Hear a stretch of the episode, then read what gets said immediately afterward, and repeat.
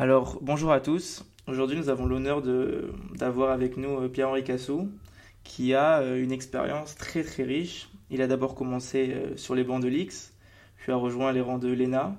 Il a ensuite travaillé à la Direction générale du Trésor, à la Banque de France, euh, chez Deloitte. Euh, il a aussi participé à la préparation de mesures de transposition de l'accord BAL 3. Et puis aujourd'hui, euh, Pierre-Henri Cassou est président de PHC Conseil, qui finalement donne des conseils stratégiques aux institutions financières. Bonjour Pierre-Henri Cassou, merci de me recevoir. Bonjour Gaël Pariante, merci de m'interviewer. Je suis très, très, très reconnaissant de me donner cette opportunité à nouveau de parler devant un public de jeunes, ce que j'ai fait pratiquement d'ailleurs pendant toute ma vie professionnelle, car à côté des fonctions que j'ai exercées dans toutes sortes d'institutions, j'ai pratiquement pendant maintenant 40 ans euh, eu des activités d'enseignement dans des institutions euh, très variées comme euh, Polytechnique, Sciences Po, Paris, l'ENSAE, le l'école supérieure de banque et quelques autres.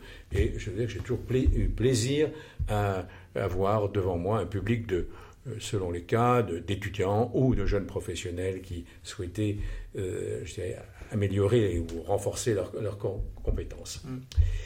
Oui, alors vous disiez que j'ai une longue période, pardon, une longue expérience. effectivement, cela fait maintenant pratiquement 50 ans que j'ai commencé ma vie professionnelle et euh, j'ai eu la chance de pouvoir exercer des fonctions, comme vous l'avez dit, dans toutes sortes euh, d'institutions. Mais avant même, euh, ce qui est plus intéressant pour, pour vous, c'est de, de, voir que dans ma vie professionnelle, j'ai exercé des responsabilités qui ont, m'ont permis de connaître chacun des quatre principaux domaines de la finance, c'est-à-dire la banque, l'assurance, les marchés, et euh, la gestion. Mmh.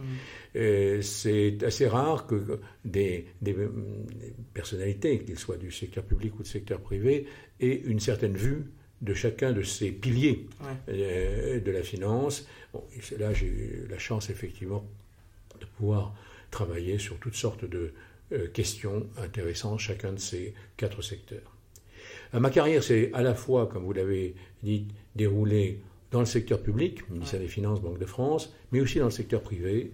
26 euh, ans à peu près dans le secteur public, euh, plus de 20 ans maintenant dans le secteur privé, soit chez Deloitte, soit également, euh, depuis maintenant une dizaine d'années, en tant que conseil indépendant et membre indépendant d'un certain nombre d'organes de, surveillance, conseil de, surveillance ou conseil d'administration. Et j'ai eu aussi également, j'ai également eu la chance de d'exercer ses fonctions dans toutes sortes d'environnements euh, géographiques ou politiques. Puisque, euh, bon, bien sûr, la majorité de ma carrière s'est écoulée en France, mais j'ai eu des, euh, pas mal de missions dans des pays étrangers, qu'ils soient d'Europe ou même d'autres continents.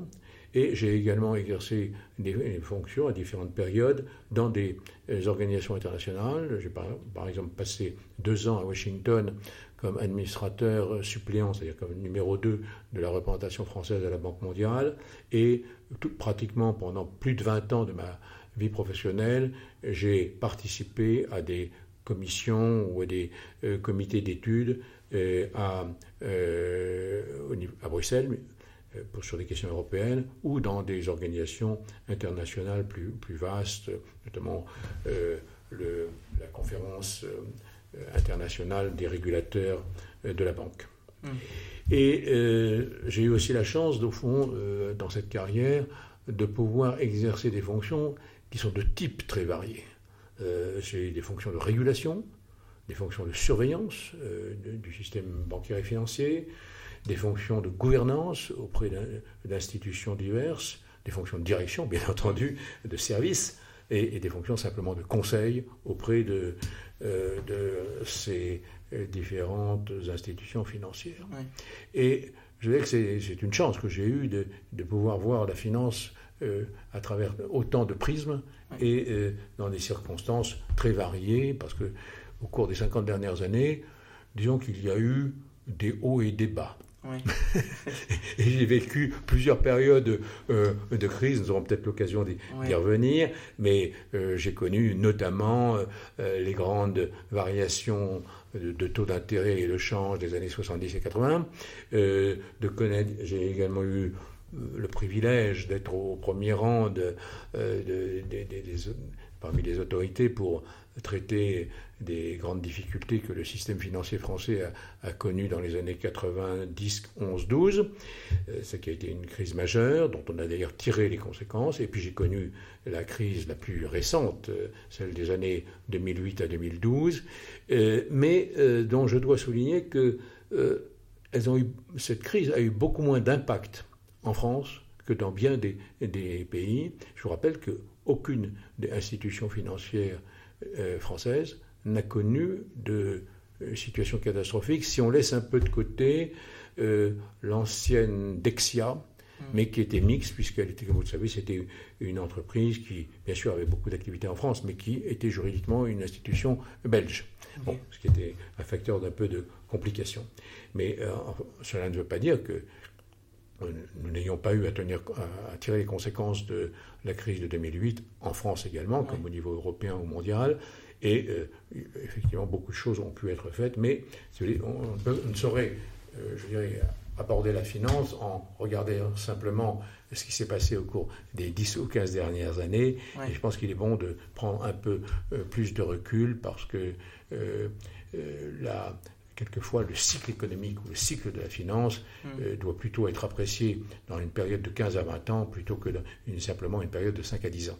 Bon, vous me direz que 2008 c'est déjà plus de, de 10 ans, mais quand même, euh, une, lorsque l'on voit les, grands mouvements de change, les grands, de, les grands mouvements de taux d'intérêt, c'est plutôt sur une période de, euh, de 10 ou 15 ans que l'on peut en apprécier les conséquences que dans une période plus courte. Voilà quelques quelques éléments. Mm. Euh, comme j'ai fait allusion, j'ai toujours euh, eu des activités euh, d'enseignement, mais aussi de rédaction d'articles et des livres. Je crois avoir publié plus de 80 articles et d'avoir participé ou, écrit tout seul, je crois, une quinzaine d'ouvrages bon, que vous pouvez trouver. Certains sont complètement dépassés, ça n'a pas d'importance. je me rappelle par exemple avoir écrit, un, coopéré un ouvrage sur la gouvernance des, mm. sociétés, mais j'étais déjà il y a 25 ans, donc il n'est plus tout à fait à jour. Mais ceci dit, mes plus récents écrits sont quand même euh, des toutes dernières années. Voilà quelques mots sur ce que j'ai pu faire dans ma vie et euh, je voudrais en, tirer, si vous voulez, quelques, euh, quelques réflexions sur justement la finance contemporaine et ses principales caractéristiques. Alors peut-être euh, avant de passer à cette euh, seconde partie, euh, je voulais zoomer peut-être un peu sur certains rôles que vous avez eus. et peut-être même avant, avant cela, vous poser une question, parce que vous avez évoqué le fait que des fois il faut savoir dézoomer et pas seulement regarder la dernière crise, donc celle 2008, mais déjà peut-être aussi avant. Est-ce que cette hausse des taux d'intérêt, elle a finalement elle, a déjà existé? Et si vous voulez, à quelle, crise vous la comparez? C'est une excellente question et cela permet effectivement de remettre un certain nombre de choses en perspective.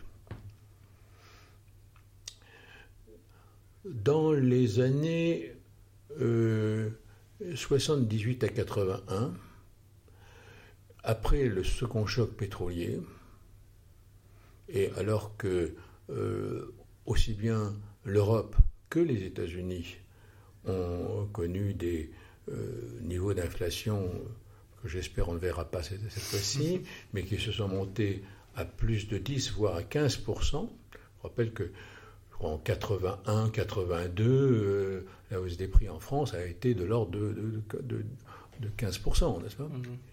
Et euh, pour l'anecdote,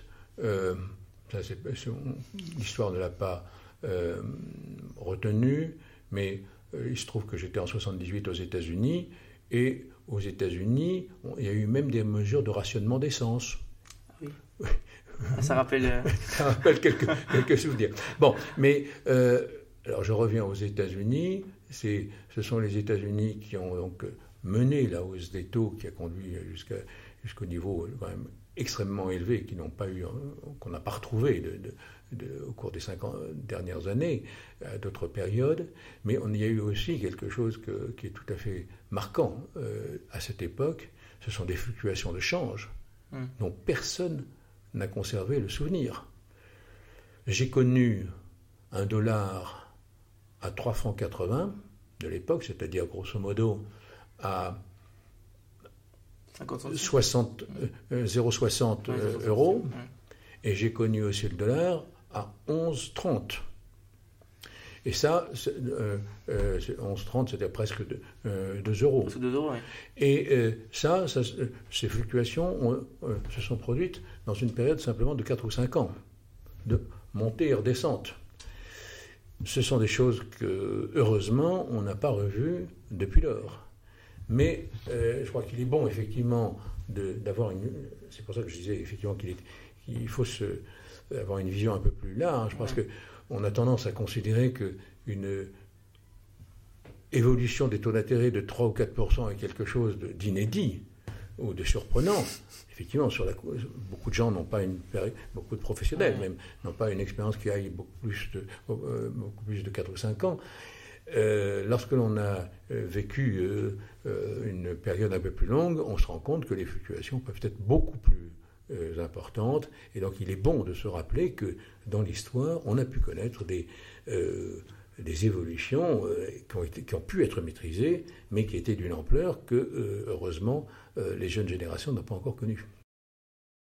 il faut se féliciter que en France, la crise n'ait pas provoqué de conséquences individuelles sur les institutions d'une ampleur qu'on a aussi grande que celle qui s'est produite aux États-Unis, mais aussi euh, dans plusieurs pays européens, qu'il s'agisse de l'Angleterre, euh, de l'Allemagne, euh, de l'Italie ou de l'Espagne.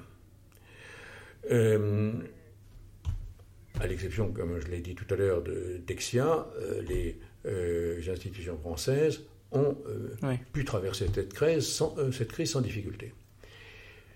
Cela ne veut pas dire que les institutions financières françaises ne devaient pas prendre des mesures.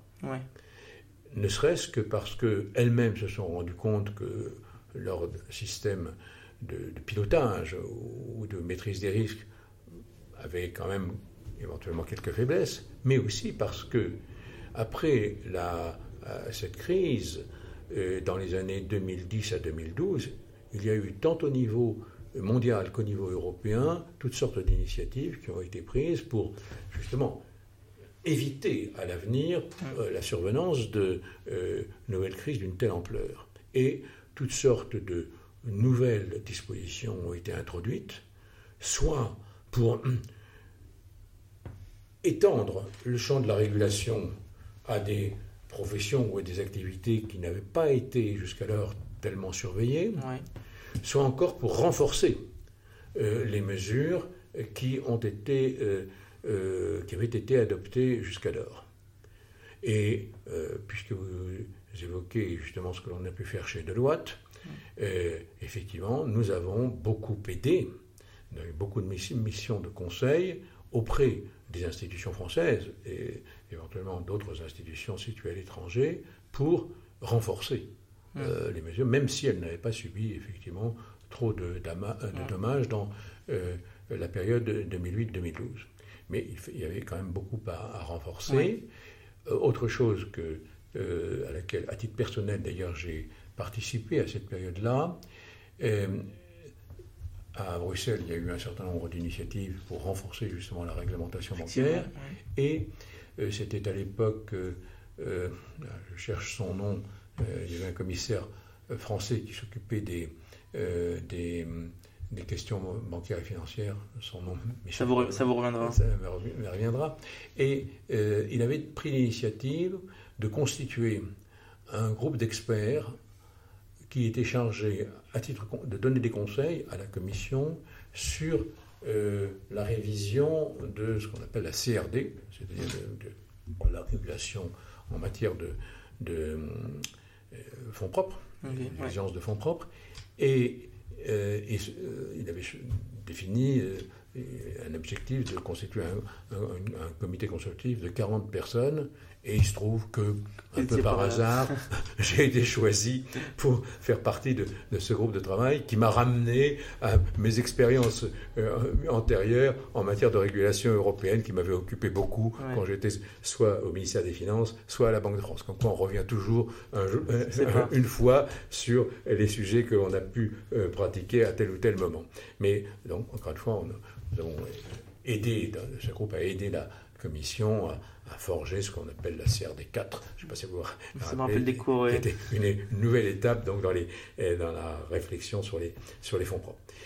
Voilà quelques souvenirs à propos de ce, cette, crise, mais je pense que surtout, la leçon qu'il faut en tenir, c'est d'être très vigilant et surtout de regarder toujours l'avenir plutôt que le passé et d'essayer de, de, bien euh, définir ce que peuvent être les, les, faiblesses actuelles et d'essayer de les corriger suffisamment à l'avance.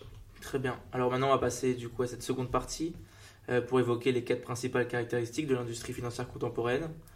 Donc, euh, Alors effectivement,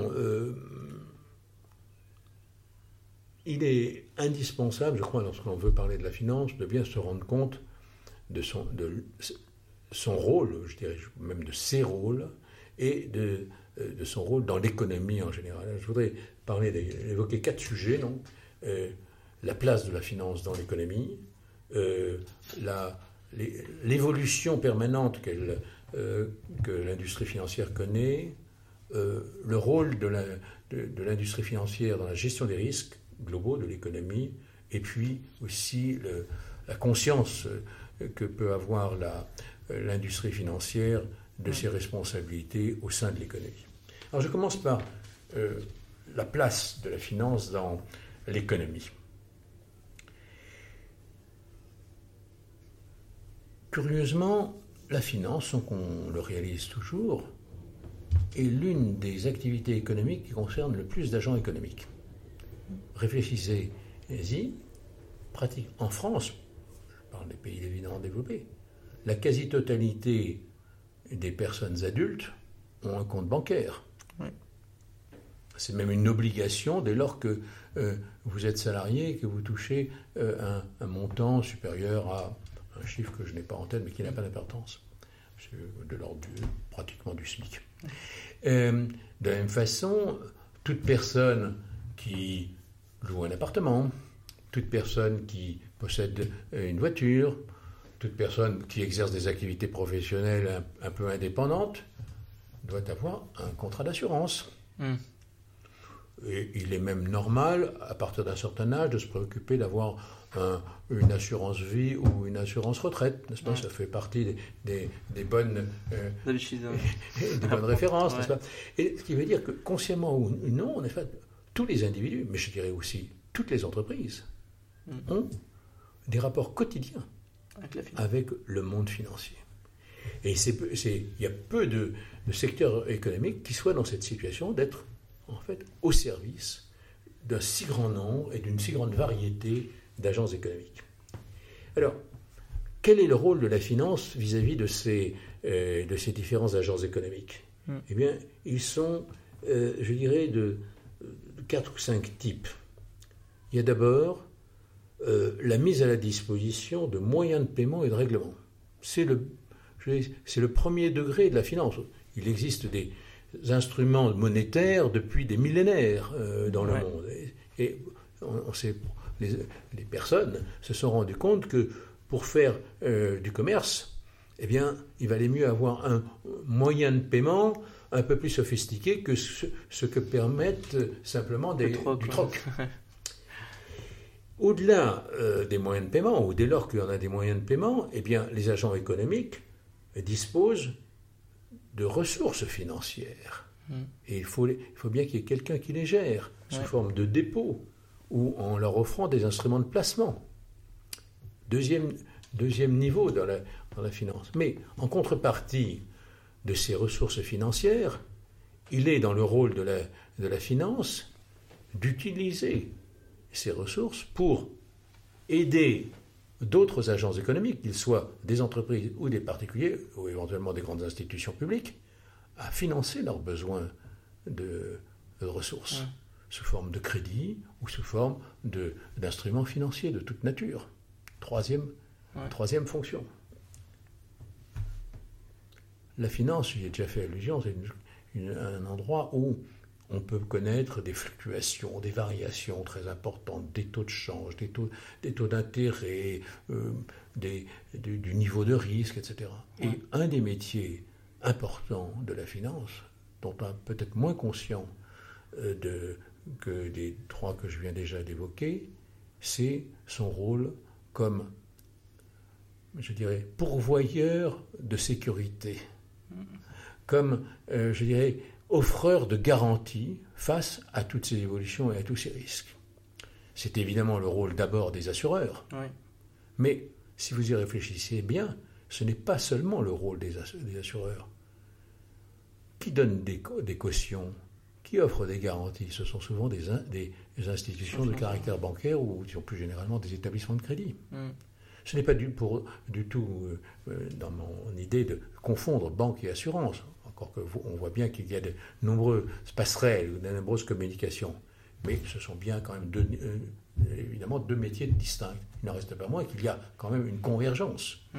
Il y a une communauté d'intérêts entre le secteur bancaire et le secteur d'assurance quand il s'agit de euh, faciliter l'accès d'agences économiques à des instruments, à des moyens qui permettent justement de mieux maîtriser les risques en les distribuant dans le temps ou en les distribuant entre les différents secteurs économiques.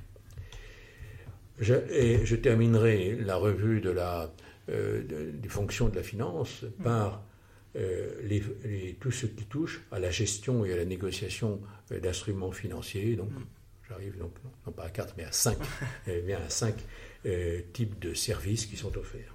Et je pense qu'il est important de dire que ces activités qu'exerce l'industrie financière représentent une contribution économique non négligeable qui peut se mesurer à la fois dans le poids dans le PIB, mm. qui selon les pays euh, se situe de l'ordre de 4 à 7% ou encore dans la part d'emploi euh, créée, qui est un peu inférieure euh, à la part dans le PIB, qui se situe peut-être de l'ordre de, de 3 à 6% Voilà, donc encore une fois, une description très schématique et globale de, du rôle de la finance dans l'économie.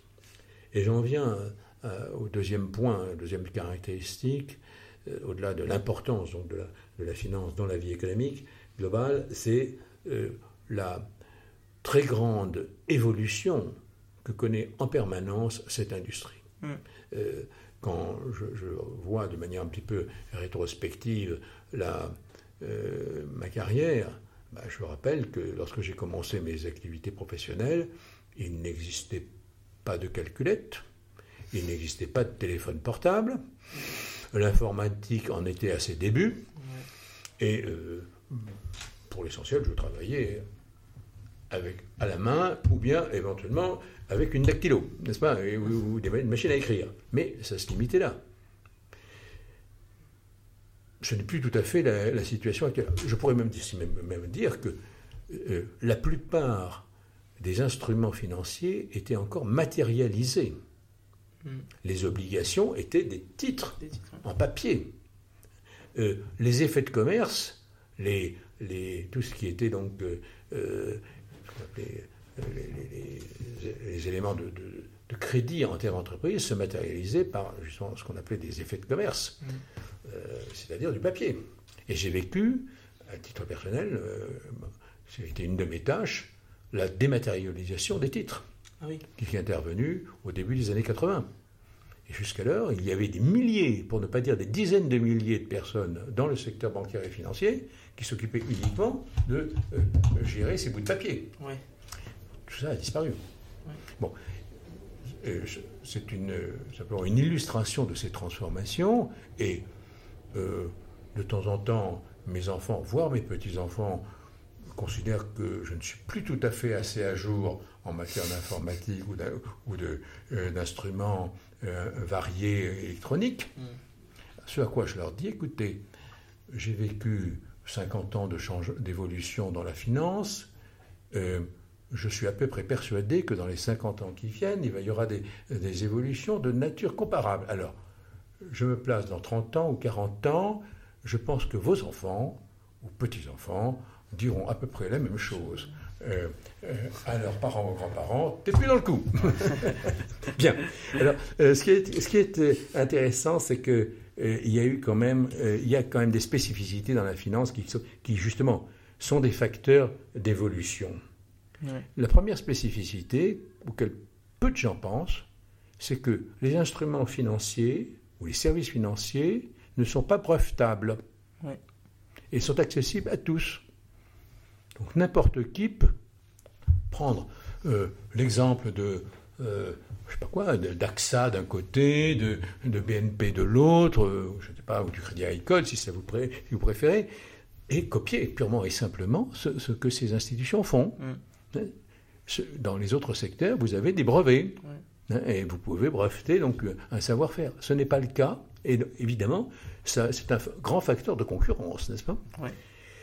Ce qui est aussi un facteur important, c'est que la finance est probablement l'un des secteurs au monde qui est la, plus, qui est la moins euh, sujette à des frontières et dans lequel il y a une circulation permanente des actifs.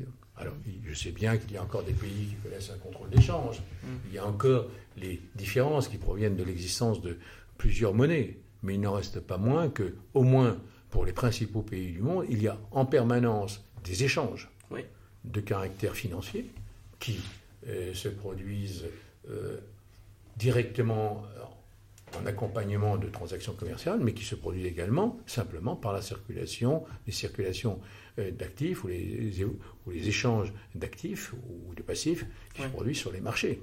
Et même, pour prendre un exemple, la Chine, qui a une monnaie tout à fait spécifique et qui est, euh, euh, je dirais, euh, qui n'est pas, ne fait pas l'objet d'échanges libres, n'est-ce pas? Pour autant, la Chine continue de jouer un rôle très important en matière de collecte d'épargne et donc de placement dans toutes sortes d'instruments financiers dont soit l'Amérique, soit l'Europe a besoin pour couvrir ses, ses propres équilibre, n'est-ce pas?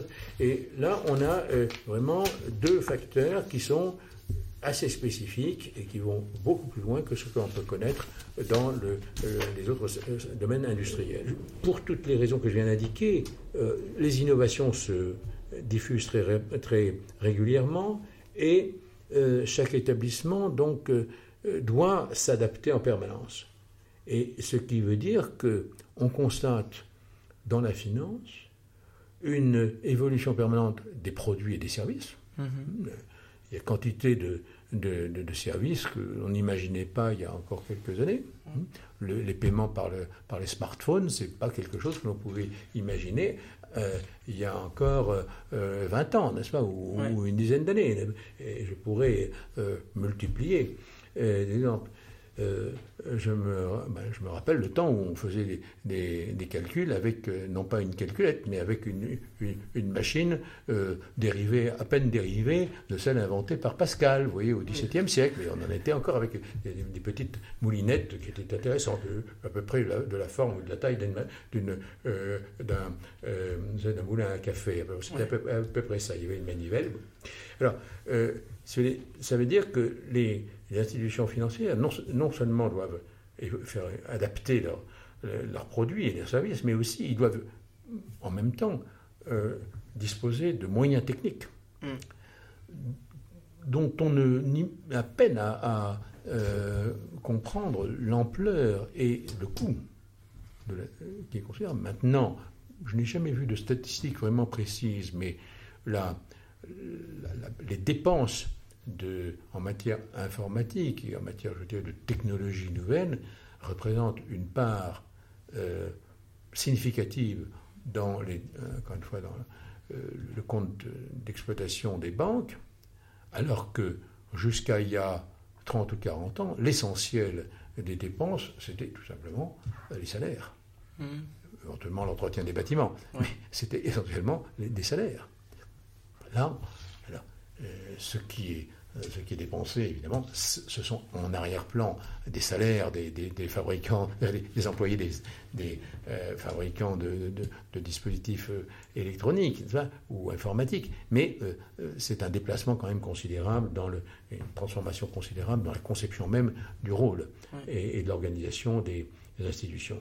Et je pense que, au-delà même de ce qui se passe dans chaque établissement, on constate des transformations dans l'organisation du, système bancaire et financier, euh, avec une externalisation croissante euh, d'un certain nombre de services. On voit apparaître dans le, dans le secteur financier ce qui s'est produit déjà au XIXe siècle dans l'industrie, c'est-à-dire une division du travail mm.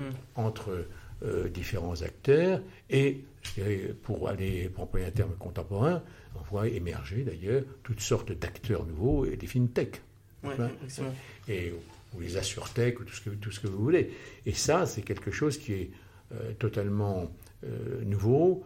Euh, le phénomène de division du travail entre des institutions appartenant ou non au secteur mm. financier, régulées ou non, est quelque chose qui s'est produit au cours des 20 ou 30 dernières années. Mais auparavant, les, les grandes institutions financières, ou les institutions financières moyennes, étaient euh, je dirais, de véritables manufactures, c'est-à-dire qu'elles faisaient tout. J'ai encore j'ai le souvenir d'une banque dans les années 80 qui faisait imprimer chez elle ses carnets de chèques. Elle avait une, une imprimerie, n'est-ce pas?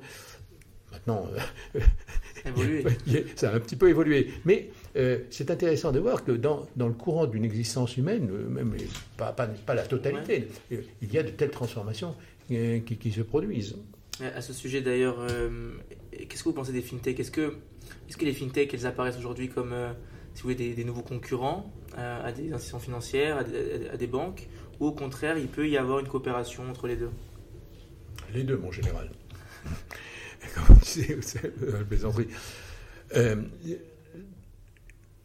si on remonte aux années 50-60, et je me limite à la banque pour être plus, plus précis, mm il y avait les grandes banques traditionnelles. Mais on a vu germer euh, dans cette période-là toutes sortes d'institutions, d'ailleurs sur lesquelles les, régulateurs se sont interrogés pour savoir si oui ou non il fallait les, les, surveiller, qui n'avaient pas pour objet principal de collecter des dépôts, de mettre, de mettre à la disposition de leur clientèle des moyens de paiement, mais qui étaient spécialisés dans le crédit, par exemple le crédit à la consommation, ou encore le crédit à l'habitat, qui le faisait selon des techniques qui, à la lettre, euh, n'étaient pas nécessairement considérées comme des activités financières. Mhm. Bon, depuis lors, il y a une certaine harmonisation, mais je vais prendre un exemple plus proche. Euh, la législation française a été la première à avoir, en 1984, considéré que les moyens de paiement devaient être euh, exercés, la distribution de moyens de paiement devait être exercée par des institutions régulées. Euh, je me rappelle avoir participé à l'époque, à la fin des années 80, à une, à une conférence internationale sur justement les moyens de paiement, qui était une conférence publique, n'est-ce pas? Et m'être fait siffler par, par une partie de l'assistance euh, qui venait des États-Unis, où euh, ces moyens de paiement, c'est des cartes de paiement, étaient considérés comme des instruments purement commerciaux. Hmm. Et l'activité n'était pas du tout régulée, avec éventuellement les euh, risques auxquels les, euh, les agents économiques pouvaient être exposés, parce qu'il y avait quand même quelquefois des acteurs du monde des paiements qui ne faisaient pas de très bonnes affaires.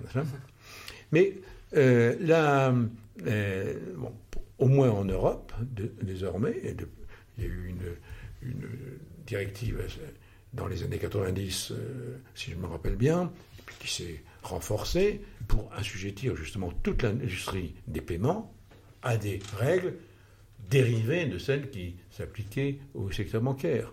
Et ça, c'est un mouvement récent que j'ai vu complètement et dont j'ai eu, à titre personnel, même dans lequel j'ai eu un, certain rôle à, jouer. Bien. Euh, tout ça, je reviens à un, autre sujet, n'est-ce pas?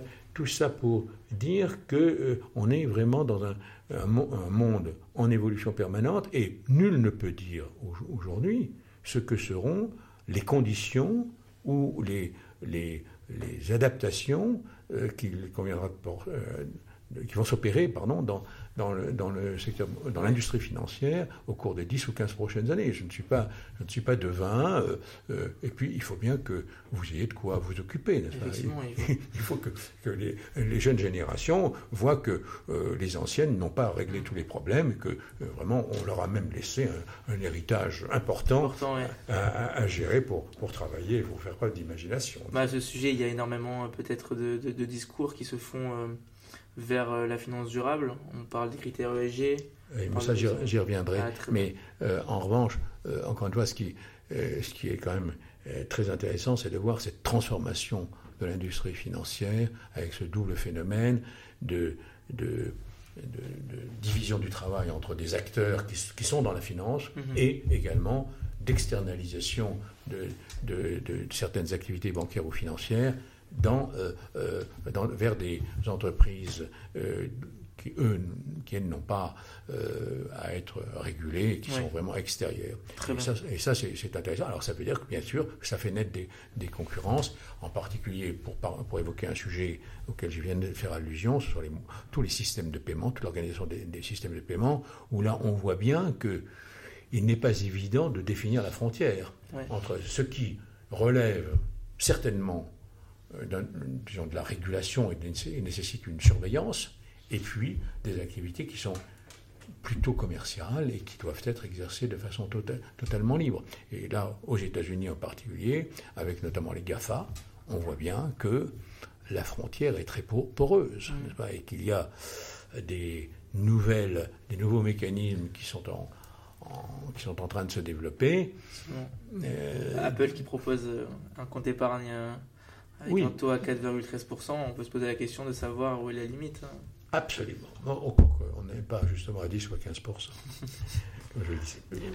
Pour passer à un troisième aspect, parce que je ne peux pas quand même mm. parler de tout à la fois, le troisième aspect qui mérite d'être pris en compte, c'est le, le, rôle que l'industrie financière joue en matière de maîtrise des risques, évidemment principalement financiers, mais plus généralement d'autres risques, pour vis-à-vis du reste de l'économie. Alors, c'est évidemment la responsabilité première des compagnies d'assurance que euh, de fournir des garanties et des contrats d'assurance à, tout le reste de l'économie. Mm-hmm. Mais euh, c'est également le cas, j'ai fait allusion avec les garanties ou les cautions qui sont accordées par des banques.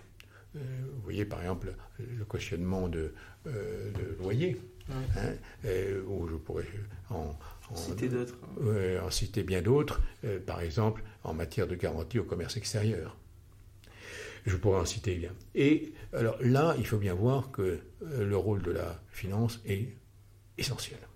Essentiel parce que dans une économie moderne, et ça, on remonte, ça remonte déjà presque au Moyen Âge, tout le monde reconnaît qu'on a besoin de garanties extérieures.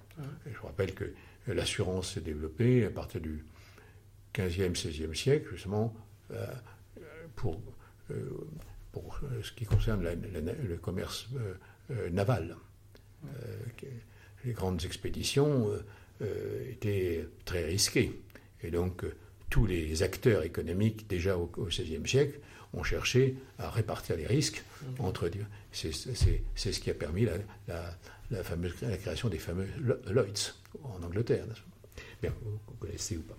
Et euh, donc, il faut bien voir que la, le rôle euh, de l'industrie financière en matière de maîtrise des risques et, de, je dirais de, de, meilleure répartition, meilleure garantie des risques que peuvent connaître les autres acteurs économiques est quelque chose qui s'est développé d'une manière considérable et avec des outils qui sont toujours plus variés et toujours plus, j'allais dire, adaptés aux situations très, très particulières. Vous voyez les, les, euh, les techniques qui se sont développées en matière de syndication de crédit, d'assurance, de réassurance, de coassurance, etc. Mais euh, au-delà de cette euh, maîtrise des risques de, pour le reste de l'économie, il faut bien voir aussi que, à la lumière des difficultés qui ont pu être rencontrées au cours des dernières crises. Je faisais allusion à celle de 80, du début des années 90 en France, mais si on a parlé de, la crise de 2008-2012, eh bien, tout cela a conduit à ce que toute la finance, banque, marché, assurance, etc., soit soumise à, des règles que l'on désormais on appelle prudentielles. Euh, ce mot d'ailleurs prudentiel est relativement récent. Euh, on ne l'utilisait pratiquement pas euh, dans les années 60-70. Et il n'a réellement émergé que dans les années 80, ce qui est relativement récent au regard de, la durée même de la finance. Et vous savez que maintenant, l'ensemble des règles prudentielles est non seulement très important en termes de volume, de complexité, mais aussi de plus en plus sophistiqué. Et je pense notamment à des notions comme euh, l'identification et la cartographie des risques, euh, les notions de, euh, également d'analyse des risques, les, notions de, je dirais, de prévision ou de euh, ou euh, d'intervention de, différents euh, niveaux mm. de, surveillance à l'intérieur des établissements. Tout ça, ce sont des choses qui ont émergé au cours des, 20 ou 30 dernières années et qui se sont considérablement renforcées depuis, depuis la crise de 2008-2012. Mais aujourd'hui, il faut reconnaître, par exemple, que en ce qui concerne toutes les transactions, je ne dis pas les, paiements, toutes les transactions de toute nature qui se produisent, mm. eh bien, il y a des pans entiers de développement, euh, d'intervention de, nouveaux, euh, de nouvelles institutions, de nouvelles entreprises, sur lesquelles les régulateurs financiers ne peuvent pas ne pas s'interroger. Mm-hmm. Et je suis à peu près certain que dans les années qui viennent, il faudra euh, prendre des, initiatives et des décisions, des décisions, tout à fait importantes. Je pense qu'il pourrait éventuellement, je ne suis pas, euh, prophète de malheur, mais il faut, il suffit qu'un des grands acteurs de, l'industrie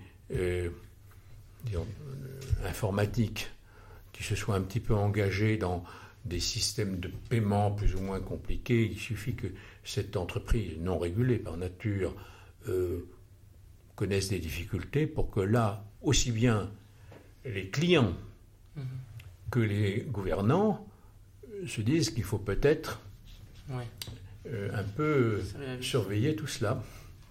Alors, je, ne fais que mentionner encore une occasion pour mes lointains successeurs de travailler soit dans les institutions publiques, soit dans les acteurs privés, pour répondre à ce genre de préoccupations.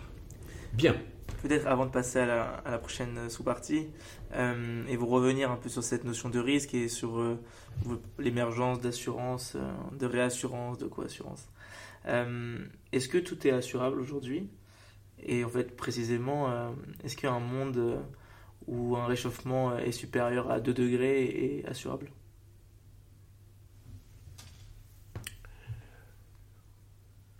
On ne peut effectivement assurer que si on a une possibilité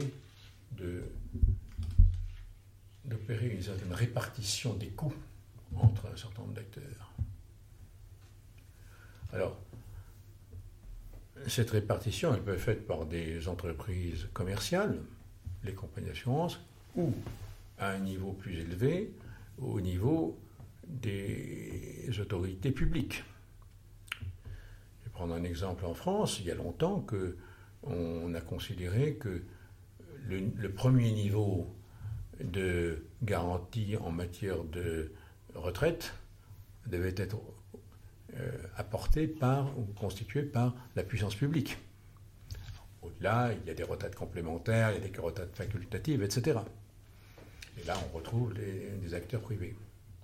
Mais je vais prendre un autre exemple. Nous avons en France deux domaines où la euh, puissance publique intervient pour mutualiser certaines, à son niveau un certain nombre de risques. Je pense aux calamités agricoles, ou je pense également au fonds de garantie automobile. Euh, tous les pays ne connaissent pas ce genre d'intervention publique pour protéger au-delà d'un certain niveau, leurs agences économiques contre ce, type de risque. Mais l'expérience montre que même les États, ou même les, certains acteurs publics, peuvent connaître des difficultés. Vous voyez ce qui se passe à Birmingham. Mmh, Donc, si vous voulez, il y a toujours des limites. Et effectivement, tout n'est pas à proprement parler assurable. assurable. Inversement, les réflexions qui sont engagées actuellement sur le climat montrent qu'il y a certainement place pour euh, l'intervention d'acteurs qui, je dirais, font leur métier, c'est-à-dire qui collectent des, euh, euh, des, commissions, et qui ensuite répartissent la charge qu'ils peuvent assumer entre les différents acteurs de cette manière-là. Très bien.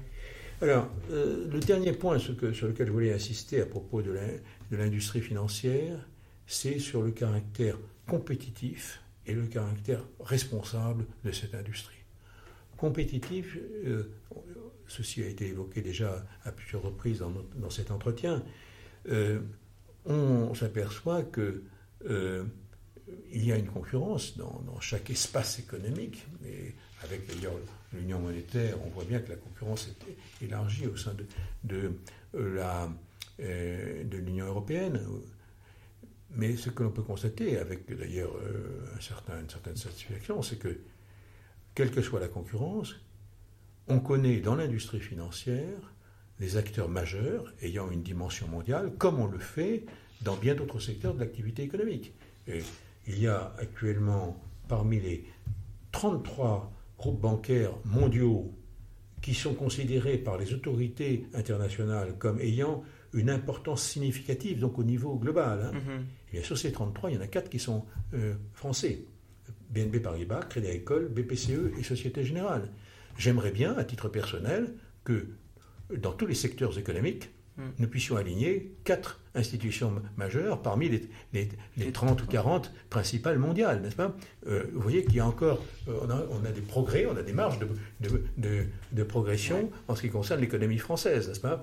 Prenons modèle sur la banque et l'assurance en ce qui concerne la performance euh, des, majeurs de, ce secteur, n'est-ce pas?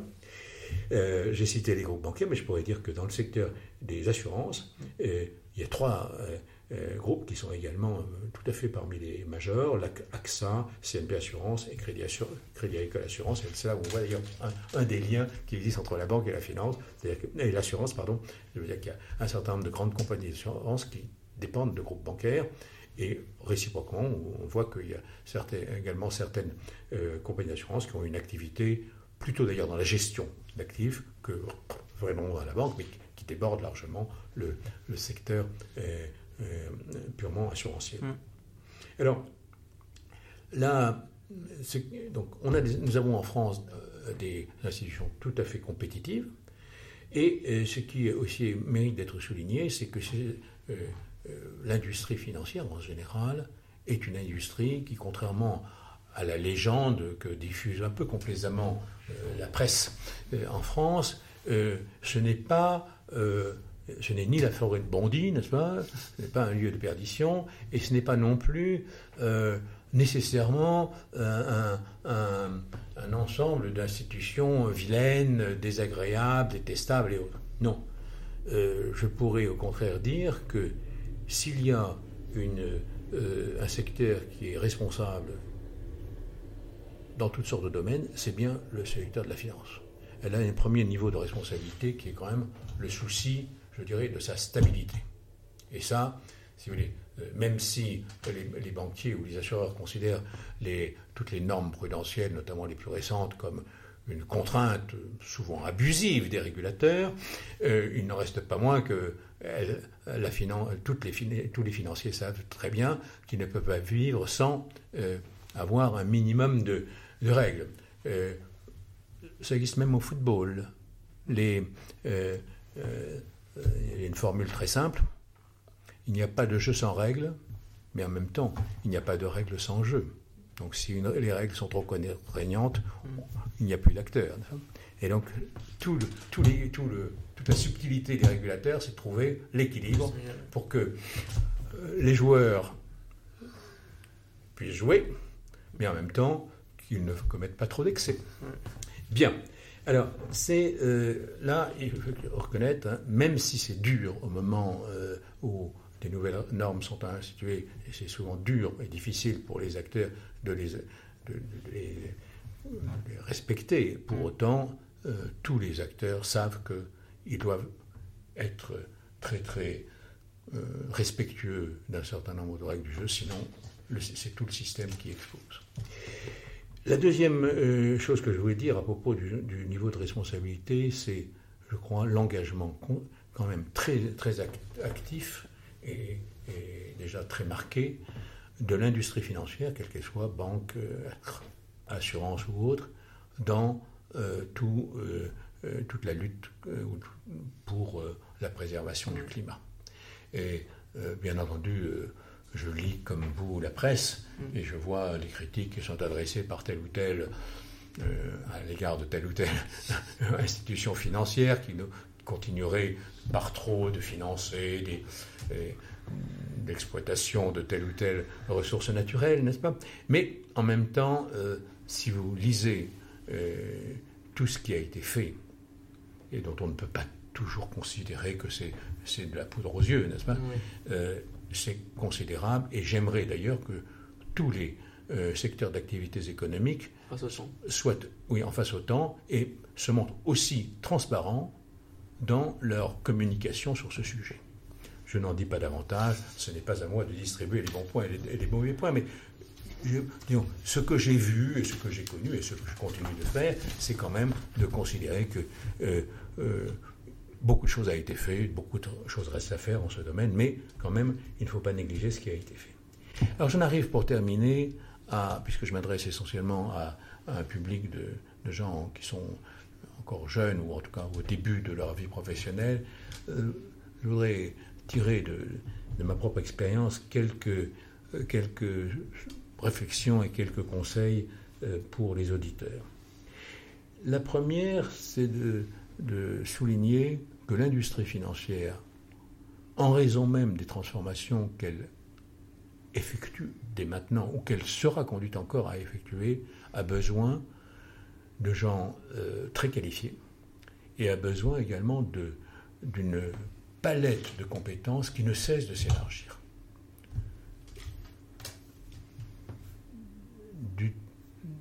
au tout début de mes activités professionnelles, je constatais que la quasi-totalité du personnel euh, du secteur de la banque ou de l'assurance avait une, formation essentiellement de caractère juridique.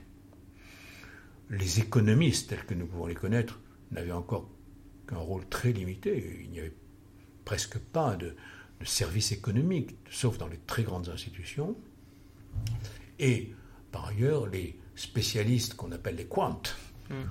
étaient quelque chose qui était peu connu, même si les, banques et les compagnies d'assurance euh, euh, utilisaient beaucoup de chiffres, euh, ça n'allait pas au-delà des quatre, des quatre opérations, n'est-ce pas? Alors, il y avait des très modernistes parmi les assureurs ou parmi les banquiers qui allaient même jusqu'à recruter les ingénieurs. Mais c'était très rare quand même. Aujourd'hui, quand vous voyez la palette des, compétences que recherche l'industrie financière, c'est extraordinaire. Et cela veut dire que pratiquement tous les types de formations, depuis le droit traditionnel jusqu'aux euh, spécialistes les plus sophistiqués de, la quantification ou, des, modèles, euh, tous ont place dans, le secteur financier et on est loin euh, d'avoir atteint l'optimum, n'est-ce pas? Mm. Euh, Par exemple, l'intelligence artificielle n'en est qu'à son début dans l'industrie financière, comme d'ailleurs dans les autres, dans les autres industries. Il y a peut-être certaines qui sont un peu plus en avance que d'autres, mais il y a là des, des progrès possibles, à la fois sur le plan de la gestion interne, mais aussi et surtout sur le plan de la communication avec la clientèle, qui sont bah, qui donneront de quoi travailler à, de nombreuses générations. Alors, c'est quelque chose qui, euh, qui est intéressant, si vous voulez, de, voir que toutes sortes de formations peuvent conduire un jour à l'industrie financière et être utilisé par elle. Alors, les recrutements, d'ailleurs, qui s'opèrent sont très variés. on peut commencer par des stages mmh, hein, ou simplement des contrats d'apprentissage. Mais plus ou moins, on peut aller vers la, le, salarié titulaire d'un contrat à durée indéterminée. Mais aussi, et surtout, ce que je voudrais dire, c'est que aujourd'hui, une vie professionnelle ne peut pas se concevoir exclusivement dans la même entreprise ou même voire dans le même métier. Euh, les entreprises évoluent, il y en a qui apparaissent, il y en a d'autres qui disparaissent, les choses bougent. Et euh, ben, il faut savoir s'adapter, il faut savoir éventuellement trouver les bonnes opportunités. Il vaut mieux choisir la date où on quitte une entreprise plutôt que de se voir imposer un choix de la quitter, n'est-ce pas? Et donc il faut gérer sa carrière. Euh. Alors, donc, euh, quelques conseils pour terminer. Très bien. Le premier conseil que je donnerai à des jeunes qui s'intéressent à l'industrie financière, c'est de bien choisir leur employeur. Et là, deux critères peuvent être utilisés. Celui de la qualité du projet de l'entreprise. Et le deuxième critère, c'est la qualité de la gouvernance. Je ne dis pas simplement du management, mais de la mmh. qualité de la gouvernance de cette entreprise. Et lorsqu'on on, euh, on aborde une entreprise, je pense qu'il est bon de s'informer sur ces deux dimensions, le projet et la, gouvernance. Premier conseil. Deuxième conseil, je vous ai dit que les euh, métiers évoluent, les moyens évoluent. Cela veut dire qu'il faut en permanence veiller à maintenir son niveau de qualification et veiller à adapter euh, son, expertise aux évolutions qui se produisent, aux évolutions technologiques, aux évolutions de métiers, etc., etc. Et là, il faut savoir qu'il euh, existe bien des moyens euh, de se mettre à jour, de mettre ses, connaissances et sa qualification à jour, soit à l'intérieur de l'entreprise, la plupart des grandes entreprises ont des, des mécanismes de formation, soit en allant vers directement vers des, institutions qui sont spécialisées dans la formation professionnelle. Je vous ai dit que, sans avoir fait allusion au fait que pendant plus de 20 ans, j'ai professé moi-même dans une institution qui s'appelle l'École supérieure de banque, qui justement s'adressait à des professionnels qui avaient entre 5 et 10 ans euh, d'expérience et qui cherchaient à, euh, je dirais, euh, grimper dans, leur, faire progresser leur qualification professionnelle. Troisième conseil que je pourrais donner, c'est l'importance des réseaux.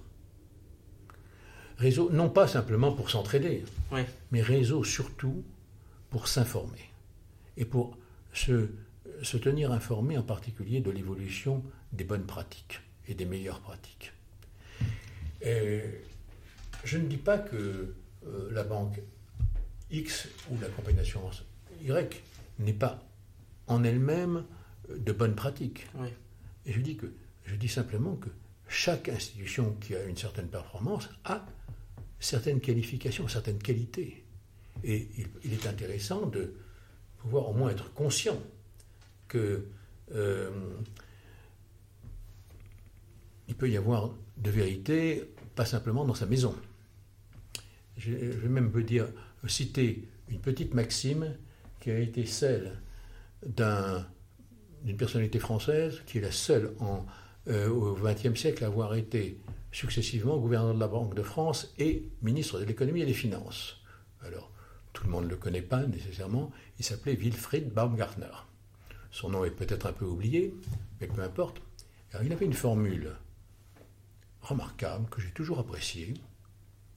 L'important, elle est très modeste, hein. l'important c'est de faire moins de bêtises que ses voisins.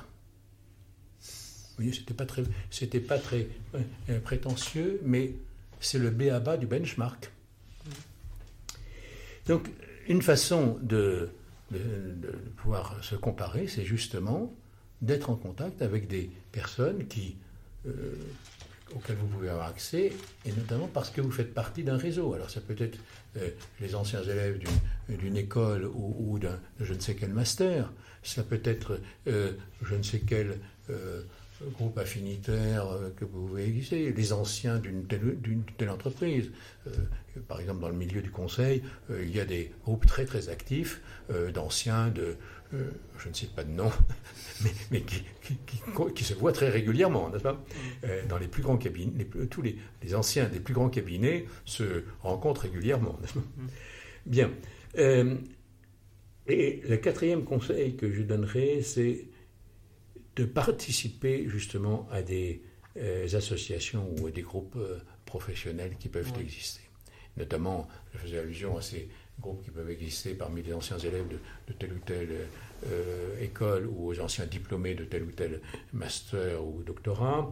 Euh, et euh, à titre personnel, je peux vous citer une association à laquelle j'appartiens de longue date qui s'appelle le centre des professions financières, au sein duquel il existe un club qui s'appelle le Club des jeunes financiers. Et donc, je pense que chacun d'entre vous, après m'avoir écouté, allez vous, vous précipiter sur votre annuaire ou sur le site approprié pour voir ce que sont les activités du Club des jeunes financiers du centre des professions financiers. Je vous remercie.